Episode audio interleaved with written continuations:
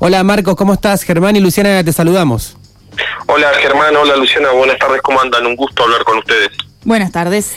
Marcos, eh, bueno, algunos temas para charlar de la ciudad. Eh, te voy a llevar un tema de principio que tiene que ver con los lotes municipales de acá de, la zona del barrio Parque Lago Moreno, porque es un tema que estamos siguiendo bastante en la radio. Bueno, y queríamos saber tu opinión. Mañana se trata en la Comisión de Obras Públicas, también ahí en, en el Consejo Deliberante. ¿Cómo viene la mano en este sentido, Marcos? Sí, nosotros como te comenté el día que estuve ahí en el piso con mm. ustedes, para nosotros es un proyecto importante, es un proyecto eh, que es generador en este momento complicado de crisis, generador de empleo, porque buscamos que financie obras de infraestructura con mucha utilización en mano de obra y a su vez es un proyecto y, un, y una actividad que nos va a dar la posibilidad de construir eh, servicios en barrios sociales eh, que es lo que queremos trabajar de alguna forma. Mm. Estos cinco lotes que están ahí en el, en el oeste de Bariloche son cinco lotes eh, identificados que tienen unos 800 metros cuadrados cada uno, de lo que nosotros prevemos que para el municipio es un capital y que lo queremos utilizar para lo que te venía comentando. Mm. Yo sé que hubo muchos malos entendidos, en algún momento se pensó que hasta incluso se iba a hacer un loteo social, y eso creo que fue una cuestión de comunicación de mucha gente que eh, lee las redes sociales, que no lee la información, porque la idea nuestra es hmm. vender esos lotes, subastarlos, como dice la, en la carta orgánica nuestra, con ese capital hacer obras de infraestructura para mejorar calidad de vida de nuestros vecinos y a su vez para generar empleo, que es lo que ante la falta del turismo nos está faltando en la ciudad. Entonces creemos que es muy virtuoso en sí la situación. Eh, no, hemos ido hablando con diferentes mm. referentes de juntas, con personas de juntas, no solo del oeste, sino también del sur, y les hemos ido contando el proyecto y se ha ido entendiendo mejor el proyecto y cuál es la idea, entonces creemos que vamos a ir hacia una aprobación de la autorización, tengamos en cuenta que también el proyecto tiene doble vuelta, ¿Esto qué quiere decir? Mm. Cualquier bien del Estado que querramos vender o subastar en, la municipalidad tiene que tener doble vuelta del Consejo. Quiere decir que se apruebe en una sesión y mínimamente tiene que pasar 15 días hasta que se vuelva a tratar en el Consejo. Entonces, estamos siguiendo todos los pasos, dialogando con todos y trabajando esperando llegar a, muy buen puerto en ese sentido para lograr lo que es la venta y mejorar la calidad de vida de nuestros vecinos y generar empleo. Eh, ¿Qué tal, Marcos? Luciana Marsal le habla. Eh, si, si todo marcha según lo que ustedes esperan desde el Ejecutivo, ¿para cuánto tiempo calculamos más o menos la demora en todo este proceso? Y mañana debería, si se dictamina en, en, la comisión de obras, pasa lo que es la comisión, puedo equivocarme en la ruta, pero sí debería pasar en la comisión de gobierno, que también mm. tiene que dictaminar, se tiene que tratar y después se pasaría a la siguiente sesión eh, para tratarlo y ver si se logra la aprobación o no. Claro. Sí, Marcos, en realidad también arrancamos con este tema porque hemos charlado con los distintos actores, también con la oposición, también con, con los vecinos del, de justamente el barrio Parque Lago Moreno, que bueno, también hacían algunas críticas desde ese lugar, desde... Eh, a ver, si los lotes estaban, lo que entendí fue lo siguiente, si los lotes estaban en el oeste, que se realicen algunas obras en el oeste, mío como que iba para ese lado.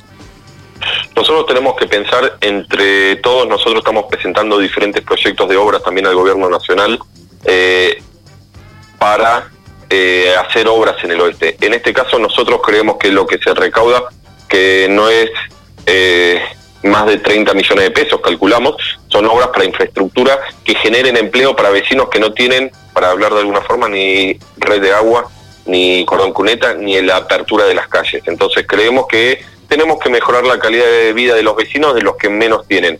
Con el oeste estamos trabajando diferentes proyectos, los proyectos de agua de Wangelén, el proyecto de gas, eh, trabajando para armar un proyecto de gas de lo que es Jamaica y diferentes cuestiones que vamos a ir hacia el oeste, pero lo que es la idea de este, este es el proyecto para ir hacia esas obras de esa zona. Bien.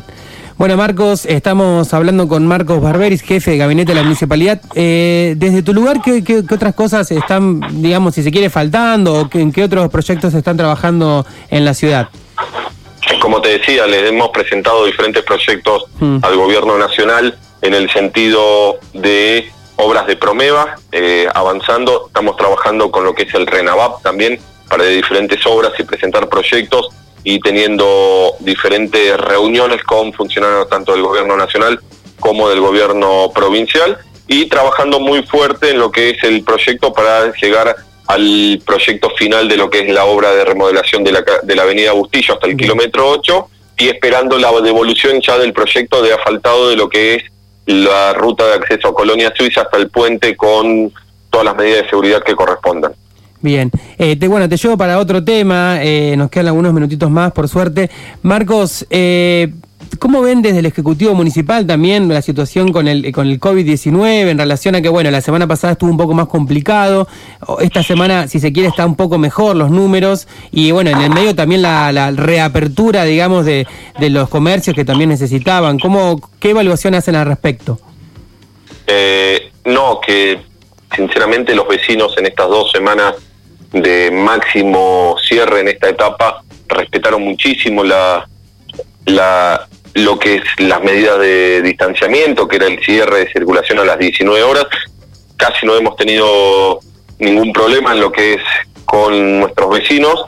Entonces, en ese sentido, estamos muy contentos. Se ha logrado establecer, recuerdo cuando estaba, estuve por ahí que hablábamos de la foto o de lo que había sucedido en el Día del Amigo y todas esas cuestiones. Logramos de alguna forma frenarlo y, avanzar eh, en esta línea que nos dio la posibilidad de en esta nueva etapa extender los horarios hasta las 20 horas los comercios y hasta las 23 horas lo que es el delivery y sacar la restricción del DNI. Yo creo que si todos nos cuidamos y nos respetamos entre todos, eh, podemos trabajar eh, y seguir ampliando, que es nuestra idea, seguir ampliando diferentes cuestiones para lograr de alguna forma en un futuro volver a tener turistas que lo necesitamos en Bariloche porque necesitamos generar ingresos para todos nuestros vecinos. El turista es un ingreso eh, tanto económico para los vecinos, para los trabajadores como para el municipio y necesitamos volver a generar ingresos en nuestra ciudad y de esa forma empezar a salir de estos cinco meses largos que nos ha cambiado la vida a todos y queremos salir y tratar de volver a una nueva normalidad.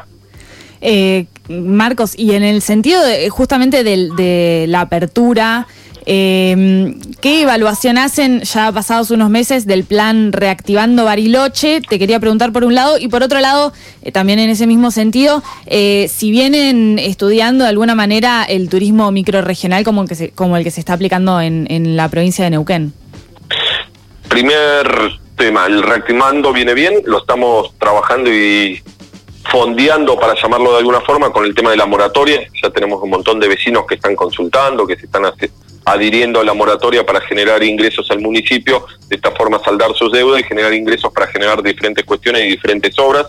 También estamos trabajando en las diferentes fases. Ayer el intendente tuvo reunión con el Ministerio de Turismo de la provincia, con diferentes referentes de la materia turística para trabajar con convenios entre provincias para que nos puedan enviar turistas de alguna forma y nosotros recibirlos acá con pequeños grupos, primero cantidad controlada, para ir viendo cómo van funcionando los protocolos y todo eso.